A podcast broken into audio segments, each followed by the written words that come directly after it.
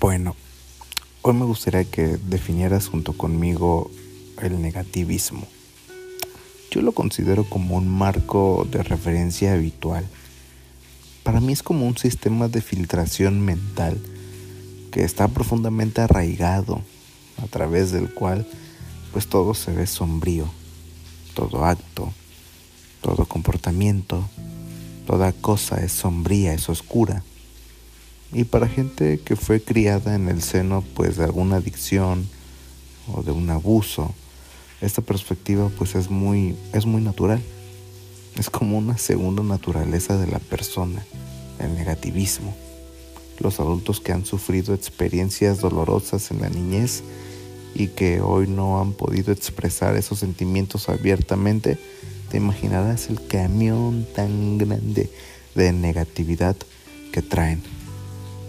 De repente, cuando estoy en una sesión y me cuentan algunos hijos, algunos adolescentes, jóvenes, que de repente aparece el padre, ¿no? El padre de familia, un tío, y comienza a hacer comentarios, ¿no? Por ejemplo, eh, acerca de, de, cómo ellos vivieron, ¿no? No, si tuviera tocado mi época, eso sí eran épocas feas. Si te hubiera tocado este tiempo, aprende a mí, aprende al tío, al tío Polito, mire, velo, él no está enfermo como tú de ansiedad, ¿no? Y, y yo me pongo a pensar, ¿no? ¿Qué tipo de vida tendrá el tío fulanito? ¿Qué tipo de pensamientos? ¿Qué tipo de negatividad? La gente adulta es el vivo ejemplo de cómo han logrado entre comillas, superar esas crisis gracias a esas experiencias traumáticas y que sin que te des cuenta, no, quizás no te dio ansiedad, quizás no eres una persona adicta a algo, pero no te das cuenta de que eres adicto o adicta al negativismo, siempre quejándote, siempre viendo el lado pesimista del asunto, el lado sombrío. Dentro de Dentro de el diccionario de la Real Academia Nacional de Medicina, fíjate que el negativismo se define como un comportamiento caracterizado por la oposición aparentemente sin motivo a cualquier instrucción, sugerencia, petición dentro del entorno.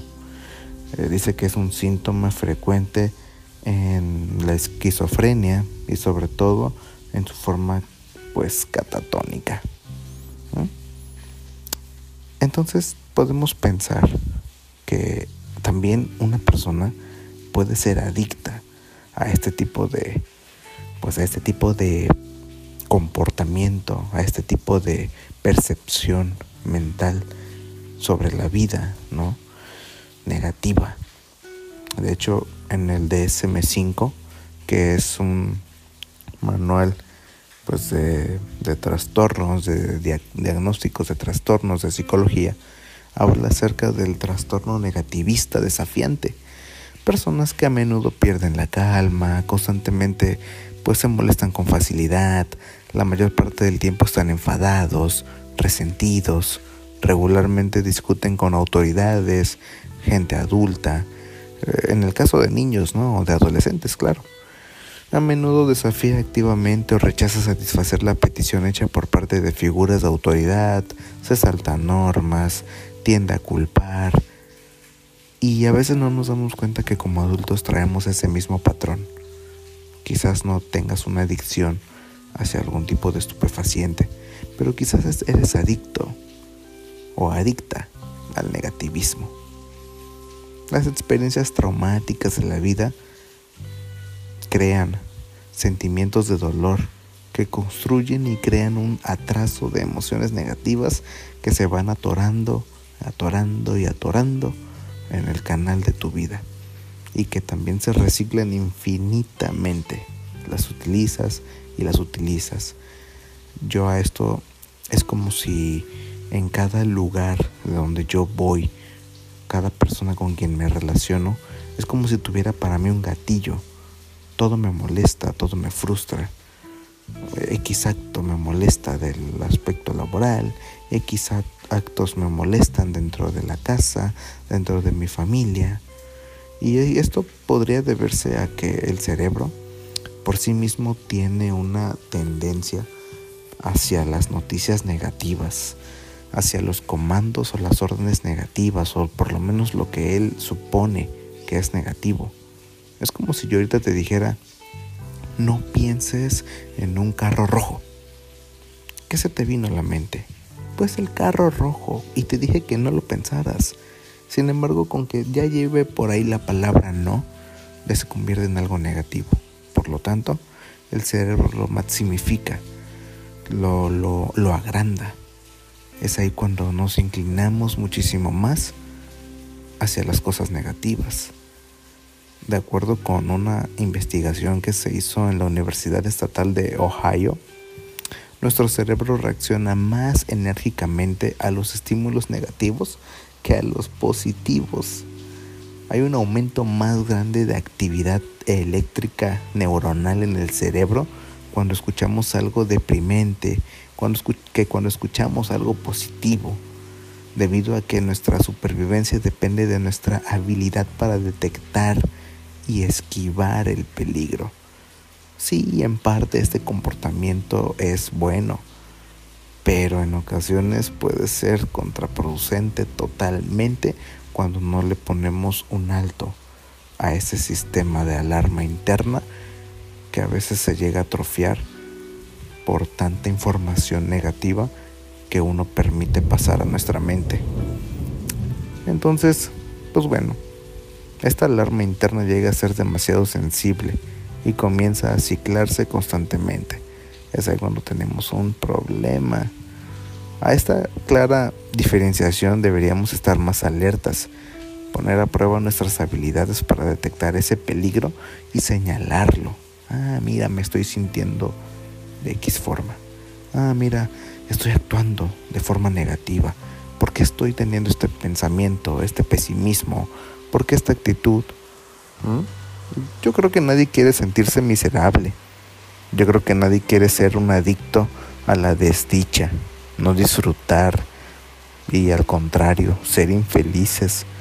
La verdad pues es que no es divertido y en muchos casos esas personas se criaron dentro de una presencia adulta de víctima, ¿no? De me lastiman, me hacen todo, me hace daño. Este comentario me hace daño, estas cosas me hacen daño. Entonces al final terminamos siendo iguales a esas personas y de alguna manera nos heredan toda esa información y toda esa carga negativa. Los coadictos a la desdicha, así les llamo. Personas que crecieron en compañía de, individuos negativos tienen esta aversión a las personas quejumbrosas y te aseguro que lo último que quieren es llegar a ser como ellas, pero como no vieron otro patrón, terminan actuando de la misma manera, adictos a la miseria, adictos a la desdicha, adictos a la queja. Y de alguna manera, pues cuando las personas llegan a negar este tipo de adicciones, recordemos que la, la adicción en sí se esconde detrás de la negación. No, yo no soy negativo, no, yo, yo siempre positivo, yo siempre el otro cuando te das cuenta que en algún área de tu vida siempre vas a estar destilando negatividad. En tu trabajo llegas y, ¡ay, qué feo! Negativo, ¿no? Es negativo, es malo, no te gusta. Quieres llegar rápido a otro lugar, a otro destino. Hay veces en que personas piensan en familia y, ¡oh! Negativo, ¿no? Todo es negativo para ti. Date cuenta que en ti hay algo negativo también.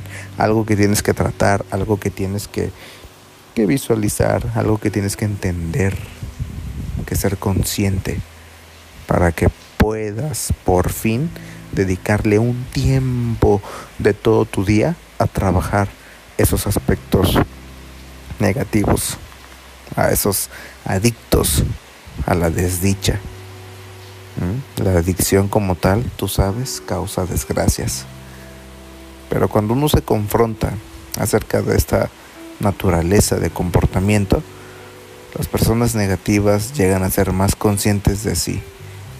Por lo tanto, no van a tender a lastimar, no van a tender a quejarse, no van a tender a dejarse, dejarse dominar por esta adicción a la, a la desdicha. ¿Mm?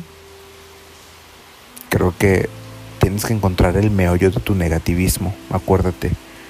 Posiblemente no seas negativo en todo, pero todos tenemos un ser humano adentro, un individuo desde la infancia herido, que te lo va a dejar manifestar y te lo va a permitir que lo veas en los demás. No te quejes, no heredes lo mismo de tu padre, no heredes lo mismo de tu madre. Cámbialo, no seas un adicto a la desdicha. Bueno, reflexionalo. Gracias. Adiós.